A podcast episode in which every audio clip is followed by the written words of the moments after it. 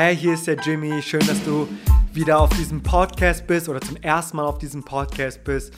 Wir haben eine neue Reihe, da geht es so darum, dass wir bekannte Bibelverse nehmen, wo der Kontext unbekannt ist. Und das finde ich total spannend, weil so viele Verse stehen für sich einfach schön da, aber ich glaube, mit Kontext haben sie noch eine größere Strahlkraft. Viel Spaß dabei. Ein bekannter Bibelvers, aber ein unbekannter Kontext. Darum geht's und ich habe 1 Samuel 15 genommen, Vers 22. Gehorsam ist besser als Schlachtopfer. Gehorsam ist besser als Schlachtopfer. Ich werde den ganzen Vers vorlesen. 1 Samuel 15, 22. Samuel aber sprach zu Saul: Hat der Herr dasselbe Wohlgefallen an Schlachtopfern und Brandopfern wie daran, dass man der Stimme des Herrn gehorcht? Siehe, Gehorsam ist besser als Schlachtopfer und Folgsamkeit besser als das Fett von Widdern. Steigen wir ein in den Kontext. Wisst ihr, König Saul hatte den Auftrag, die Feinde Amalek zu verbannen und auszurotten. Und das hatte einen Hintergrund. Amalek, das ist so der Erzfeind von Israel. Das hatte ja einfach diesen Zusammenhang, dass wir äh, wissen, dass die Amalekiter Gott wirklich zur Weißglut gebracht hat. Wir lesen von anderen Feinden wie den Medianitern bei Gideon oder den Philistern, äh, Samson natürlich oder, oder, oder David und der Philister. Da sind schon ein paar Feinde, äh, die hatten da auch ein paar Feinde, aber so der Erzfeind, das war eben Amalek. Und wieso Amalek? Sie wollten nämlich das Volk Gottes Baby des Herrn, das Volk Gottes, auserwählte Volk Gottes, sie wollten sie ausrotten. Und gerade im Zusammenhang des Auszugs aus Ägypten hat sich Amalek gegen das Volk Israel gestellt und hat ihnen nicht geholfen und wollte auch sie zerstören. Und da war der Racheschwur auch eben äh, passiert. Äh, und äh, da hat Gott diesen Schwur ausgesprochen, dass er Amalek vernichten würde. Und keine Bannforderung geht so weit wie die gegen Amalek. Und äh, das Ganze spielte sich so 1440 ungefähr ab, in der damaligen Zeit, wo sich Amalek gegen das Volk Israel gestellt hat. Nun, jetzt sind wir bei 1 Samuel 15 und das sind etwa 300 Jahre später. 300 Jahre später, Gott hat diesen Schwur nicht vergessen und hat gesagt, jetzt ist Tag X gekommen, Amalek soll ausgerottet werden. Und hier ist das dann dieser, dieser Vers, der Saul ins Verderben gebracht hat, dass er diesem Schwur und dieser Forderung nicht nachgekommen ist. Anstatt gehorsam zu sein, will Saul etwas ganz Besonderes für Gott tun und dafür stehen so diese Schlachtopfer. Ja, er wollte dann etwas Großartiges feiern. Er wollte richtig Rambazamba machen und das Volk soll das richtig feiern. Er will sich dabei auch selber feiern lassen und wir äh, lesen dann in unserem Kontext in Kapitel 15, Vers 8 und 9, dass Saul den Agag, den König von Amalek, nahm, und zwar lebendig. Und äh, lebendig ist hier so das problematische Wort. Und ähm, Vers 9 geht es dann weiter. Aber Saul und das Volk verschonten Agag und die besten Schafe und Rinder und das Vieh vom zweiten Wurf. Der zweite Wurf war besser als der erste Wurf. Und die Mastschafe, die richtig fetten Schafe und alles, was wertvoll war. Und sie wollten den Bann an ihnen nicht vollstrecken. Alles Vieh aber, das wertlos und schwächlich war, an dem vollstreckten sie den Bann.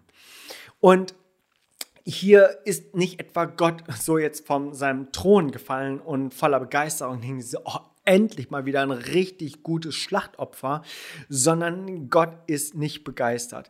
Er denkt sich hier, das ist äh, etwas, ein Gräuel für ihn, dass sie etwas mh, hm, speziellen Gottesdienst für ihn feiern wollen ähm, und äh, ist da nicht voller Staunen, denkt er, endlich mal wieder ordentliche Schafe, Mastschafe und endlich mal die besten Rinder ähm, oder ein Highlight oder sonst dergleichen sondern das ist, was passiert in Verse 10 und 11.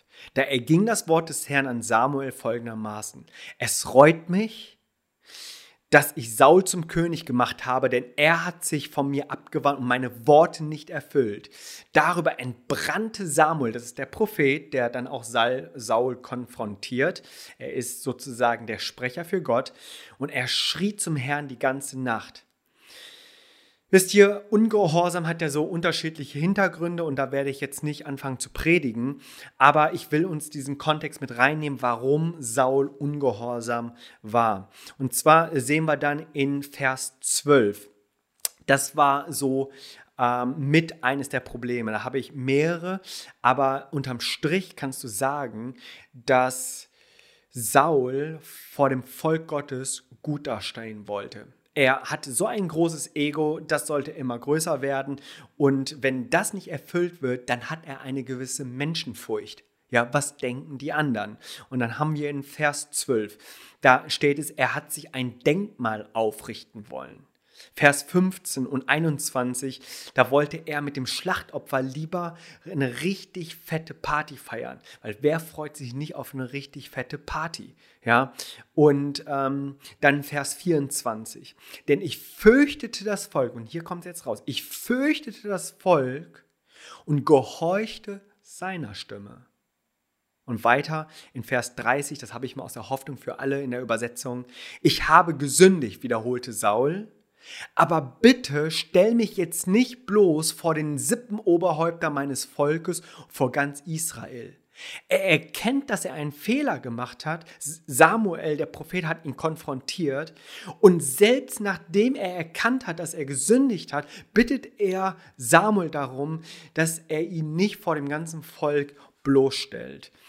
Und nur ein paar Verse davor äh, da wird auch Saul sogar ermahnt, dass er nicht auf die Stimme des Volkes hören soll, sondern dass er, dass er auf die Stimme Gottes hören soll. Er soll keine Menschenfurcht haben, sondern eben eine Gottesfurcht. Das sehen wir im Kapitel 12, Vers 14. Dort heißt es, wenn ihr nun den Herrn fürchtet und ihm dient und seiner Stimme gehorcht, und gegen den Befehl des Herrn nicht widerspenstig seid und wenn nur ihr und euer König, der über euch herrscht, dem Herrn, eurem Gott, nachfolgt. Also eine ganz klare Warnung. Vers 24, Kapitel 12. So fürchtet nun den Herrn und dient ihm in Wahrheit mit eurem ganzen Herzen, denn seht, wie mächtig er sich an euch erwiesen hat. Also hier ein ganz klarer Aufruf, bevor Saul ungehorsam war, dass er auf die Stimme des Herrn hören sollte. Und aufgrund dieses Ungehorsams blieb der Erzfeind Amalek noch weitere 400 Jahre. 400 Jahre. Also Ungehorsam ist nicht nur in diesem Augenblick Ungehorsam, sondern es, es dreht nochmal mehrere Runden und es kommt an jenem Punkt, dass wir diesen, diese Abkürzung nicht nehmen können. Und erst in den Tagen Hiskias, also 700 vor Christus, 400 Jahre später, nachdem Saul ungehorsam war, erst dann wurde der Rest der Amalekiter durch die Söhne Simeons geschlagen. In 1. Chronik Kapitel 4 nachzulesen. Und wisst ihr, was noch so sehr eindrücklich ist? Also nicht nur, dass die Feinde 400 Jahre noch länger lebten, sondern auch das persönliche Schicksal von Saul. Das führte ihn auch wieder an diesen Punkt der Amalekiter. Und das lesen wir in 2 Samuel Kapitel 1, Vers 5 und folgende. Die möchte ich einfach mal vorlesen, wie eindrücklich das ist, was Ungehorsam so alles bewirken kann. Woher weißt du, fragt König David zu jener Zeit dann, dass Saul und sein Sohn Jonathan tot sind?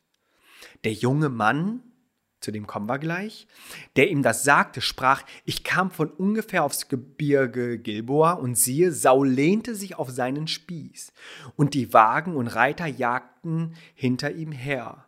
Und er wandte sich um und sah mich und rief mich. Und er sprach, hier bin ich. Und er sprach zu mir, wer bist du? Ich sprach zu ihm, ich bin ein Amalekiter. Und er sprach zu mir, tritt her zu mir und töte mich, denn mir wird schwarz vor Augen, aber mein Leben ist noch ganz in mir. Da trat ich, der Amalekiter, zu ihm und tötete ihn, denn ich wusste, dass er nicht leben könnte nach seinem Fall, und ich nahm die Krone von seinem Haupt und das, Am und das Armgeschmeide von seinem Arm und habe es hergebracht zu dir, meinen Herrn. Und das ist der Kontext von Gehorsam ist besser als Schlachtopfer. Hey, ich möchte dich fragen, was du da so persönlich aus diesem Vers mitnimmst. Das kannst du für dich auch persönlich beantworten.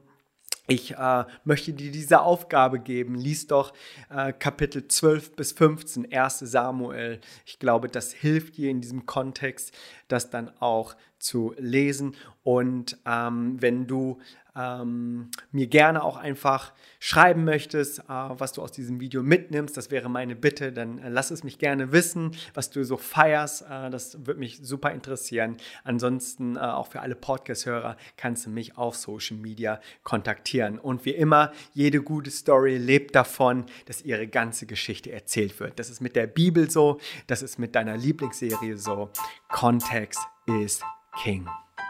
Voll cool, dass du dir diese Folge bis zum Ende angehört hast. Ich hoffe, es hat dir gefallen. Hey, auch du darfst natürlich deine Meinung und deine Argumentation sagen. Das würde mich total interessieren. Vielleicht möchtest du dafür auf YouTube kommen oder mir auf Instagram schreiben. Äh, verbinde dich doch gerne mit mir. Ich äh, würde mich total freuen. Bis dahin.